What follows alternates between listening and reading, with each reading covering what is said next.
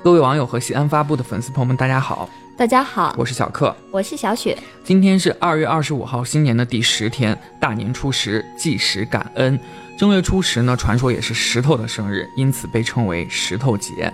那在昨天大年初九的节目里面呢，小布呢告诉大家，昨天是天日。那其实今天呢？有的中国民间也认为说，今天就是地的生日了，听起来还挺配套的。对的，嗯，那我们再说回石头节啊，嗯，从远古呢取石为器，到用石头修房盖屋、制碾制墨、装点美化生活，其实这个石头呢给人类的发展繁衍其实是提供了无尽的帮助啊。对，它虽然是天然而生，但是是人类生活生产的重要伴侣，而且这个在人类的发展史上，它还有一个石器时代。嗯嗯。正因为如此呢，人类就感念石头的恩德，就在历史发展中形成了石崇拜、石信仰等多种习俗。所以呢，今天他们就专门的给石头过个节。感念这个石头的恩德，嗯，那可以看出我们古代的先民哦，是非常非常懂得感恩的，感谢了天，感谢了地，还有感谢了石头。对，那关于石头呢，历史上还有很多非常有名的石头，嗯，呃，一个一些故事听起来大家都耳熟能详，然后但是他们的这个故事的开头其实都是跟石头有关系的，是。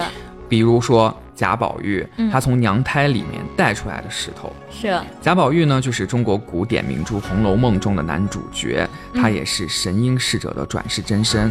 出生的时候呢，就因咸玉而诞。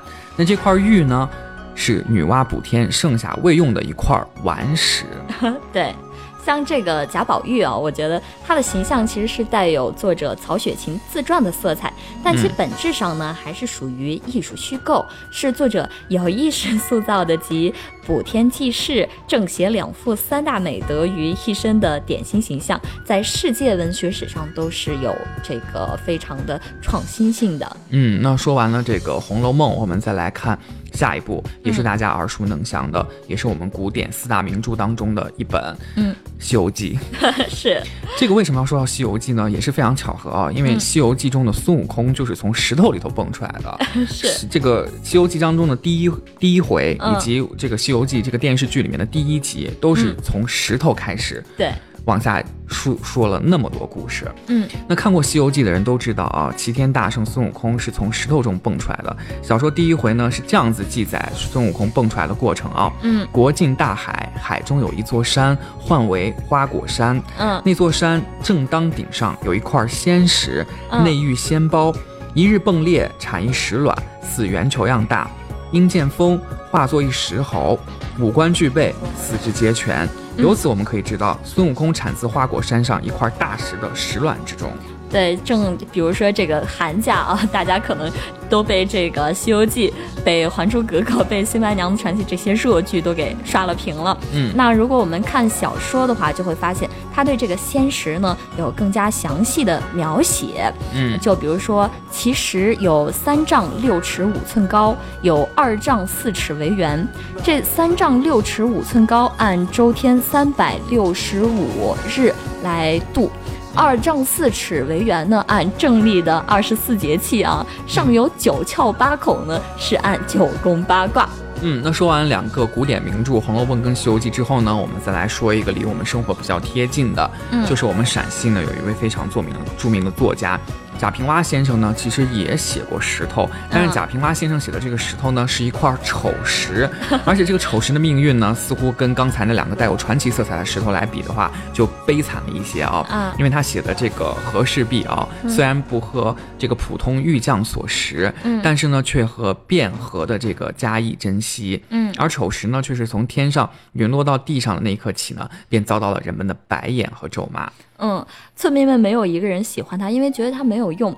像大伯呢，嫌他丑而无用，既不能用来垒墙，也不能用来铺台阶儿、洗石磨。孩子们也因为他身上的绿苔黑斑而渐生厌恶之情，想合伙搬走他。对于世俗的种种误解和冷眼，哈，丑时已经默默地承受了二三百年。嗯，那在某种程度上可以说呢，正是因为丑时的这个意象丑陋，才表明它不寻常的这个来历。嗯，那它不过天，在天上发过热，闪过光，即使陨落到凡间，它也保持了自己的高傲顽强，而不像一般的石头那样用来做墙、做台阶，用来雕刻、锤布，而是在误解中执着的生存。对，像我们在自己的工作或者生活过程中呢，呃，难免可能会遭到一些误解呀，或遭到一些什么呢？遇到一些困难。对，但是呢，我们一定要坚强，就像贾平凹先生写的这个丑时一样。嗯，对。那好了，今天的节目就到这里了。明天是正月十一，又有哪些年俗故事呢？或者说，小布还将为大家念一些什么？有的没的。对。但是我我知道这个正月十一的这个年俗好像还挺丰富的，所以跟大家卖个关子。嗯，那欢迎大家继续锁定明天上午十一点半西安发布新闻客户端，以及明天晚上西安发布微信。然后呢，啊，还有还可以上喜马拉雅电台搜索西安发布，然后可以下载、可以收藏、可以听好多好多关来自西安的声音。嗯。还要提醒大家啊，小雪刚才忘说了，还有西安发布的官方微博也可以听。好的，那我们明天见。好，明天见。